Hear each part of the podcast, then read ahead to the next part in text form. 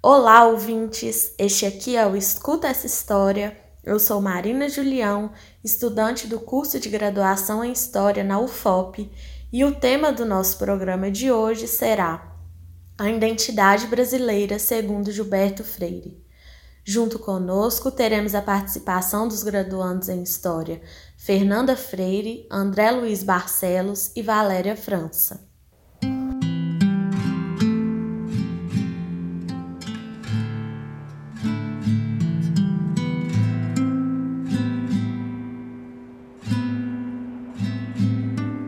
Gilberto Freire. Gilberto Gilberto Gilberto Freire. Gilberto Freire. Gilberto Freire. Gilberto Gilberto Freire. Gilberto Gilberto Gilberto Freire. Gilberto Freire. Gilberto Freire. Gilberto Freire. Vocês ouviram no início do programa um áudio com várias vozes, várias pessoas diferentes dizendo o nome de Gilberto Freire. Este áudio nos coloca uma série de questões importantes, a começar por quem é Gilberto Freire e qual a sua contribuição para o pensamento social brasileiro. Neste podcast, tentaremos responder alguma dessas questões, no esforço de tornar pública e de fácil acesso as pesquisas que fizemos a partir de seu livro Casa Grande Senzala e dos textos de algum de seus críticos, como Florestan Fernandes e Gessé de Souza. Nosso objetivo é tentar compreender como as ideias desse autor ainda estão tão presentes em nossa sociedade, mesmo que talvez seu nome não seja tão falado como no áudio inicial. Gilberto Freire nasceu em Recife no dia 15 de março de 1900. Ele era filho de Alfredo Freire, professor de, Economia Política da Faculdade de Direito do Recife, e de Dona Francisco de Melo Freire, formada em Colégio de Freiras Francesas. Só com essas informações já basta para entender que o ambiente em que o Gilberto Freire vivia era o da elite recifense. Mas ainda podemos acrescentar que os seus antepassados, não muito distantes, possuíam fazendas de engenho em regiões do interior de Pernambuco, como o engenho Jundiá e o engenho São Severino do Ramo, onde na infância o autor viveu sua experiência rural. Ele foi criado na cidade de Recife e ingressou no jardim de infância do Colégio Americano Gilhart aos oito anos.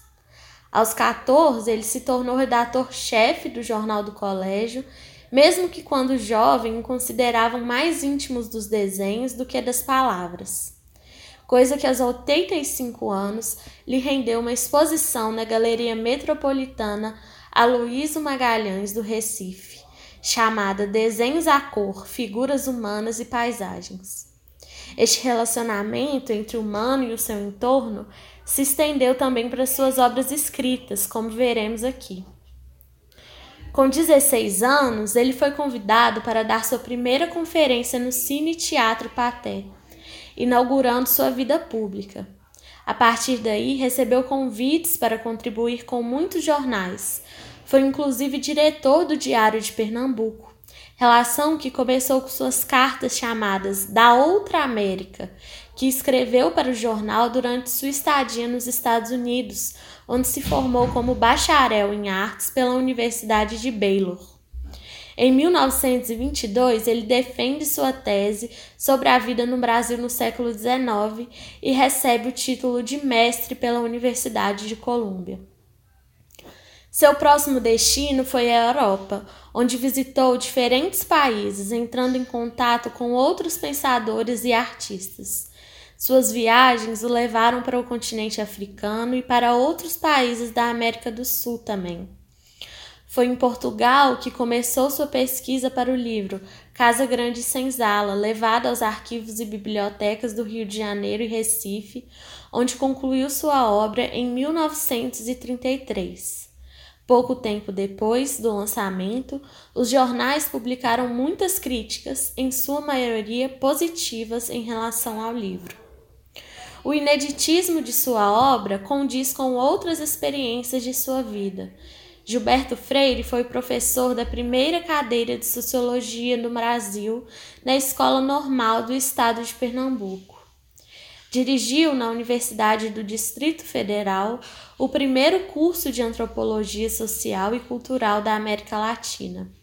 Recebeu em vida muitas premiações, como a medalha homenagem da Unesco, mas também foi preso em 1942 depois de denunciar grupos nazistas e racistas. Vamery Chacon, em seu livro Gilberto Freire, uma biografia intelectual, escreve: Gilberto Freire, que conheceu a fama em vida, não teve limbo. Obra e personalidade sempre evocadas mesmo em meio de ataques e defesas. Não se desperta tanta paixão por acaso.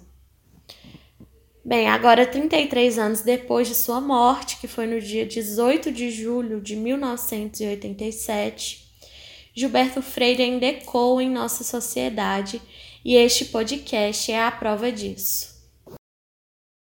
Para entender a importância da obra, vamos voltar ao contexto em que o livro foi escrito.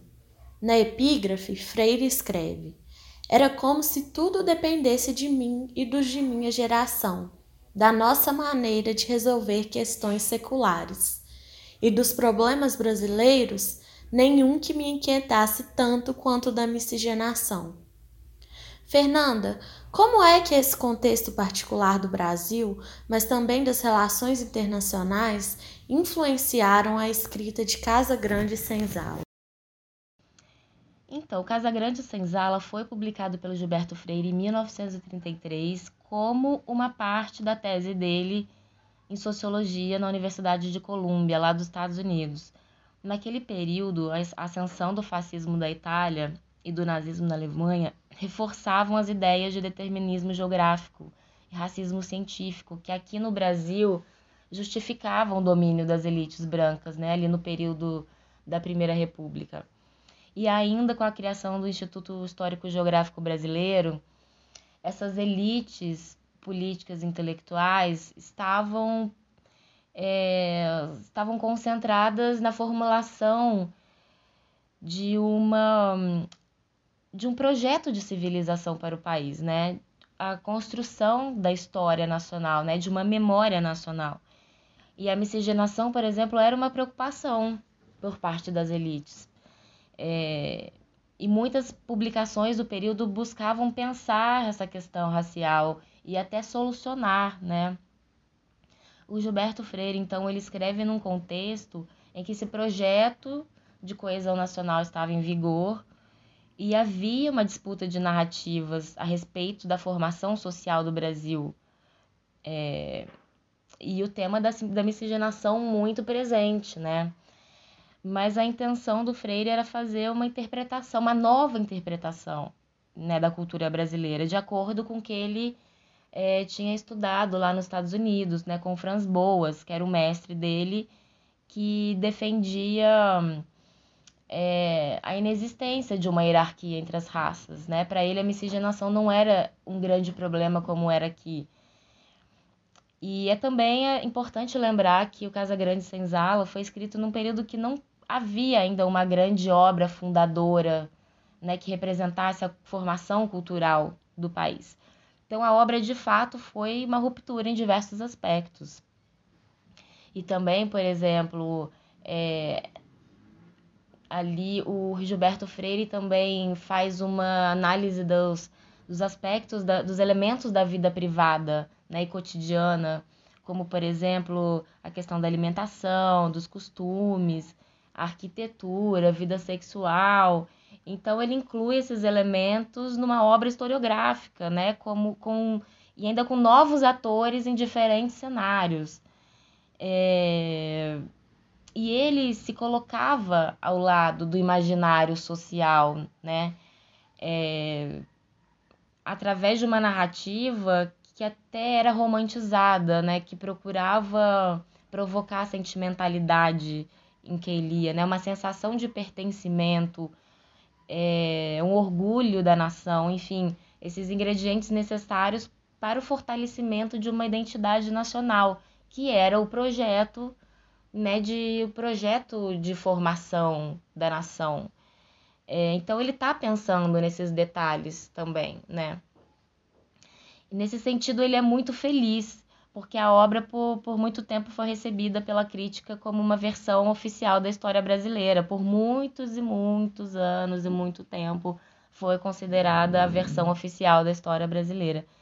Mais tarde, né, um ano, poucos anos assim depois, é, as contradições e ambiguidades do Gilberto Freire vieram à tona e foram objeto de análise crítica por parte de outros pensadores, como a gente vai ver é, adiante.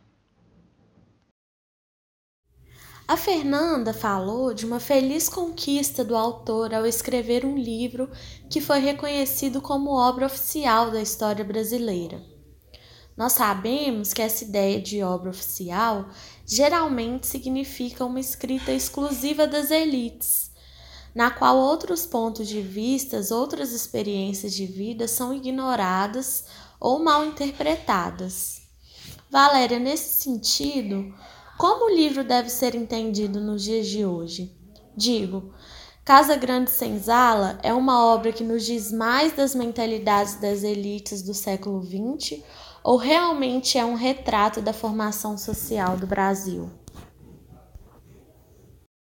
Ler Casa Grande Senzala nos dias atuais requer, sobretudo, o entendimento da época em que o livro foi escrito, para que se compreenda a temática e também as expressões utilizadas para se referir aos agentes formadores da sociedade brasileira, sobretudo negros e indígenas, visto como socialmente inferiores na época. É necessário ressaltar que o livro considerado um clássico da escrita da história brasileira, além de tratar da questão racial, em voga na década de 1930, é resultado da influência dos antropólogos culturalistas na formação de Gilberto Freire, sobretudo Franz Boas. Nos anos 1920, quando Freire estudou nos Estados Unidos, na Universidade de Colômbia, foi aluno de Franz Boas, antropólogo alemão e judeu emigrado para os Estados Unidos, que se opunha aos determinismos biológico e geográfico. Para este antropólogo, os estudos sociológicos deveriam se basear na ótica da cultura e não nas questões raciais e evolucionistas. Desse ponto de vista, a obra é um excelente material para a compreensão da transformação das mentalidades das elites intelectuais da época. Por outro lado, essa influência antropológica torna sua obra inédita até então. Casa Grande Senzala é a primeira obra brasileira a se contrapor a escritos como os de Francisco de Oliveira Viana e Euclides da Cunha, que associavam o clima e a natureza tropical à criminalidade e depravação, e os mestiços como, como população degenerada. Mas, além disso, a análise da sociedade na obra é centrada na vida cotidiana e não nas instituições de poder. Dessa forma, suas descrições são fontes importantes para o entendimento da formação do Brasil. Há em Casa Grande Senzala uma abordagem do núcleo familiar e do cotidiano social no período colonial, além da novidade de se colocar como sujeitos históricos as crianças e os escravos. O autor levantou possibilidades em relação ao estudo da cultura material do Brasil colônia, algo inédito até então. Na sua história da intimidade, resgata utensílios, práticas alimentares, socioculturais, sexuais, tradições culinárias e até arquitetônica. Ele é, talvez, o primeiro autor brasileiro que faz a construção de uma iconografia sobre a arquitetura da Casa Grande da Senzala, ao mesmo tempo em que mostra as complexas relações que ocorrem nesses espaços. No livro, há um resgate da cultura popular, resultado desse encontro de três culturas responsáveis pela formação do povo brasileiro. E numa das edições comemorativas, há uma planta baixa de um típico engenho, com a representação espacial da Casa Grande da Senzala. Fato é que o livro foi, é e muito provavelmente continuará a ser referência para o entendimento da sociedade brasileira, talvez nem tanto pela exatidão em relatar como se vivia no período colonial, mas para entender o Brasil na atualidade. Valéria, você falou um pouco da experiência do Gilberto Freire nos Estados Unidos, né? É, explica um pouco melhor como que essa influência dos antropólogos culturalistas se manifesta no livro. Gilberto Freire olha para o processo de miscigenação da população brasileira com outros olhos. Enquanto os escritores do século XIX viam a miscigenação como uma condenação negativa, ele associava a mistura de raças a algo benéfico e que legou ao Brasil características que o distinguem positivamente de outras nações. Seus estudos sobre as tradições culturais de cada um dos povos formadores da sociedade brasileira, índios, negros e portugueses, valorizando as matrizes culturais, posicionou a cultura brasileira como sincrética por natureza. Para o historiador Roberto Ventura, da Universidade de São Paulo, se a mestiçagem antes era vista com uma visão negativa, após Casa Grande Senzala passou a ser vista como uma mistura harmoniosa de raças e culturas. Embora traga novas abordagens, existe um paradoxo que Gilberto Freire não consegue superar. Mesmo privilegiando o conceito de cultura, Freire continuou a usar o conceito de raça, algo que, para a teoria de Franz Boas, deveria ser abolido. O paradoxo de sua obra é que, mesmo pretendendo superar o determinismo biológico e racial, o autor defende uma superioridade de alguns povos perante outros, seja em relação ao domínio de técnicas, seja em relação à organização social, o que invalida sua pretensão de uma análise não evolucionista. Freire escreve: No Brasil, as relações entre brancos e as raças de cor foram desde a primeira metade do século XVI condicionadas, de um lado, pelo sistema de produção econômica, a monocultura latifundiária, do outro, pela escassez de mulheres brancas entre os conquistadores. Valéria, você poderia explicar como que essa frase sintetiza um pouco a interpretação das relações sociais feitas pelo autor? Casa Grande Senzala é um livro que fala sobre a formação social e familiar dos brasileiros, a partir da análise de duas estruturas coexistentes no sistema colonial brasileiro, a Casa Grande e a Senzala, e da complexa relação entre elas.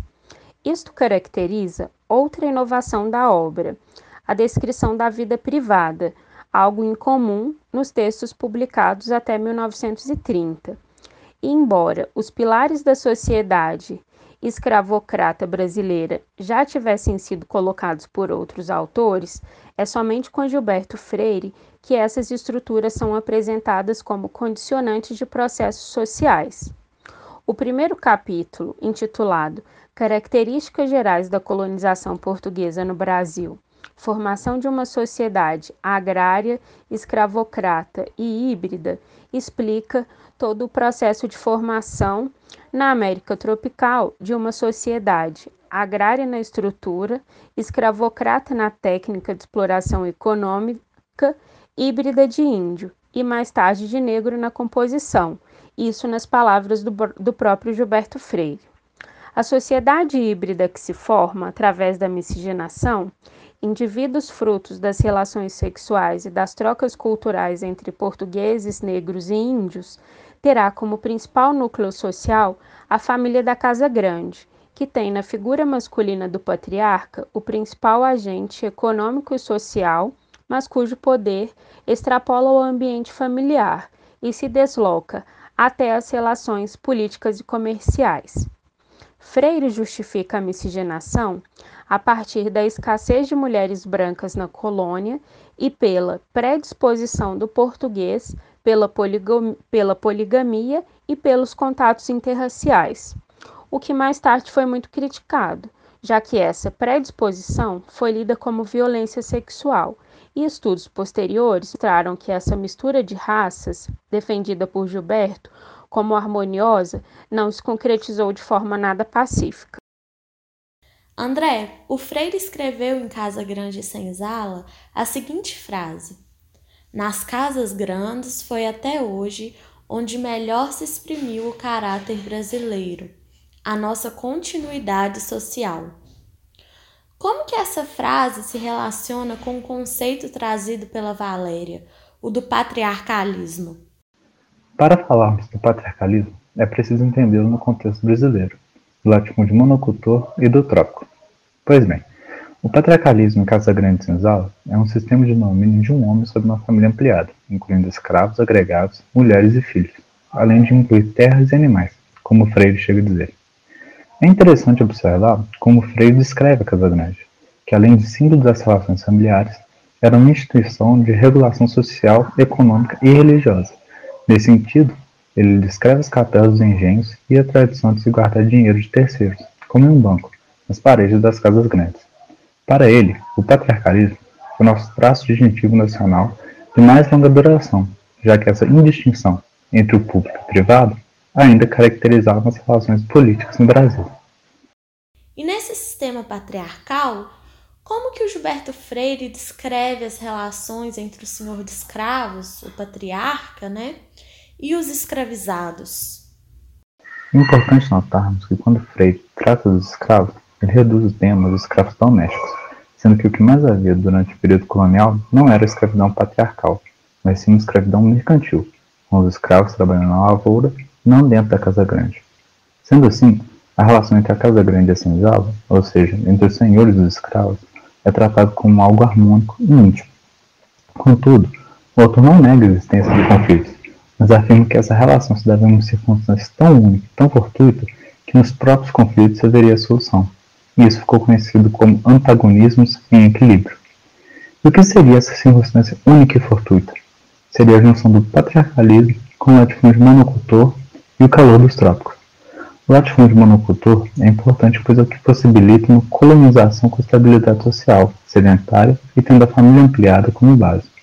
Quanto ao trópico, ressalta-se a aclimatabilidade, que se entende como predisposições dos portugueses e escravos africanos de se aclimatar nos trópicos, justamente por Portugal ter um clima mais próximo ao do continente africano do que o europeu, que seria mais frio.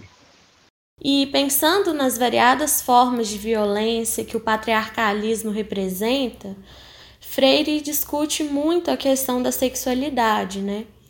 Recentemente, aquele projeto DNA do Brasil, que faz uma pesquisa de genoma, que ainda está em andamento, né? Mas que já aponta para evidências de que os brasileiros têm mais ascendência de homens europeus e de mulheres africanas e indígenas a soma né, das porcentagens até agora é, é de que 75% da herança de homens é de europeus e 70% da herança de mulheres é de indígenas e africanas. E estes dados eles revelam que a Lélia Gonzalez já chamava de neurose brasileira, nessa né? contínua violência sexual dos brancos colonizadores sobre as mulheres negras. Pensando nisso, eu pergunto como que o Freire fala da sexualidade no livro, como ele interpreta essas relações. Ao analisar a formação da sociedade brasileira, não podemos deixar de falar sobre o tom de violência constante que compõe todas as estruturas do sistema colonial e cujas descrições são presentes em todo o livro, seja do senhor de engenho para o trabalhador escravo, seja com a violência com que o senhor mantém relações sexuais com as jovens escravas, seja a da sinhás para com as escravas. Existe um sadismo que permeia as relações entre as classes, e nesse sentido, há que se ponderar o tom idílico que o autor usa ao descrever a forma harmoniosa das relações entre brancos e negros. Junto à violência, há também um forte teor sexual que permeia as relações. O sexo é um elo de ligação entre as estruturas sociais, entre a casa grande e a senzala. Há nos relatos de Gilberto Freire uma predileção dos homens, sejam eles senhores de engenho ou filhos do senhor de engenho, pela relação sexual com a mulher negra. Nesta sociedade, a formação sexual do homem perpassa pela união com a mulher negra, que é responsável por introduzir o menino branco no sexo e satisfazer as ditas necessidades do homem adulto. Essa violência que parece abrandada de certa forma pelo Freire foi parte importante, né, das críticas feitas ao autor. mas principalmente ao que Florestan Fernandes chamou de o mito da democracia racial. André, você poderia explicar um pouco melhor como esse tema aparece em Casa Grande Senzala? Como já dito antes, o autor de qualquer obra está suscetível às questões, pensamentos e ideologias de sua época. Freire escreve em um contexto de modernização do país, no qual o estabelecimento de uma harmonia entre a oligarquia agrária e a burguesia industrial lhe parecia necessária. Além disso, a preocupação maior do autor era se contrapor ao racismo científico.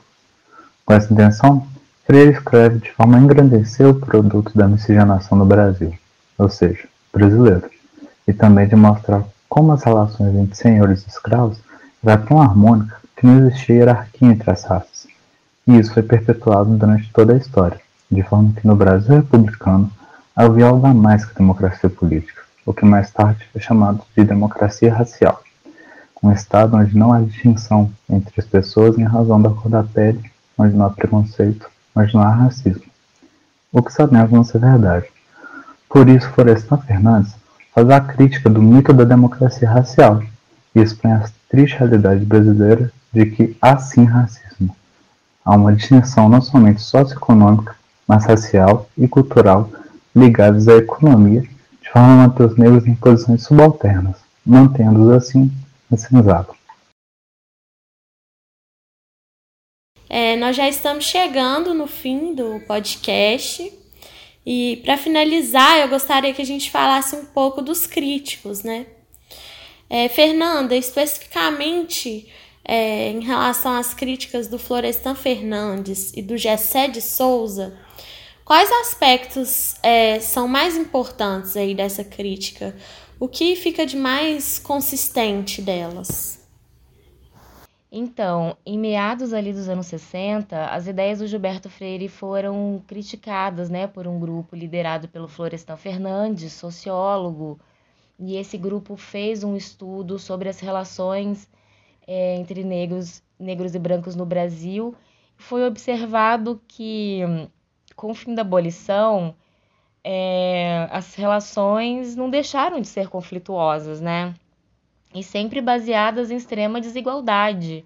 Então, a partir disso, Florestan Fernandes publica um livro é, chamado A Integração do Negro na Sociedade de Classes. Esse livro foi publicado em 1964, sobre a estrutura problemática da sociedade do trabalho quando implicava a questão racial.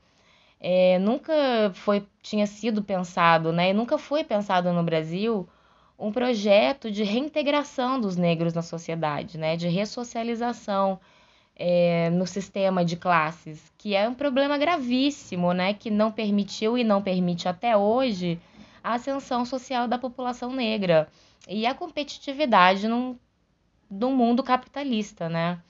Então, Florestan Fernandes ele critica essa teoria elaborada pelo Gilberto Freire, né, de que a mestiçagem poderia pacificar as relações entre brancos e negros. O mito da democracia racial aparece num contexto de transição né, entre a sociedade escravista e a sociedade livre. A abolição aconteceu, ok, mas a dinâmica escravocrata continuou né, de uma forma sutil e camuflada nos campos econômicos, políticos e sociais. O próprio funcionamento do sistema capitalista impõe a continuidade desses modelos coloniais né, que envolvem riqueza concentrada, desigualdade em todos os níveis, é, a violência, a repressão. É, então, o Florestan Fernandes também observa que a inclusão do mestiço numa família branca não significa que ele foi reintegrado né, ali naquela família, não significa ressocialização, pelo contrário, né, significa maior dominação racial, já que dessa forma é, o mestiço ele se encontra adaptado culturalmente. E mais tarde, o sociólogo Gessé de Souza ele defende a visão do Florestan Fernandes, né, como a que melhor conseguiu ultrapassar a corrente culturalista do Gilberto Freire. E nos últimos trabalhos, o Gessé de Souza se aprofunda nas contradições de Casa Grande Senzala, dizendo que ao mesmo tempo que o Freire defende as relações de afeto entre, entre raças e culturas, também apresenta dados que podem ser usados contra as afirmações dele, né, do próprio Gilberto Freire. Então, assim, para o Gessé, a obra se transformou numa espécie de tropicologia, um estudo do mestiço no ambiente tropical, uma ideologia do apagamento das diferenças. É, na hierarquia da Casa Grande, né, o patriarcalismo representa autoridade máxima e absoluta, não só na sua propriedade, mas também ao tudo que está ao redor. Né? O GC observa que as relações eram baseadas numa é, subordinação sistemática aos senhores de terras, é, com muita perversidade, sadismo no trato com as índias, escravas, as mulheres brancas. Né? As senzalas representavam o estado puro da violência e a escravidão é o berço da nossa sociedade. Então, Gessé Souza critica a forma como Freire normatiza né, as questões de dominação e violência, desconstruindo a, ideia de afeto entre as raças e culturas.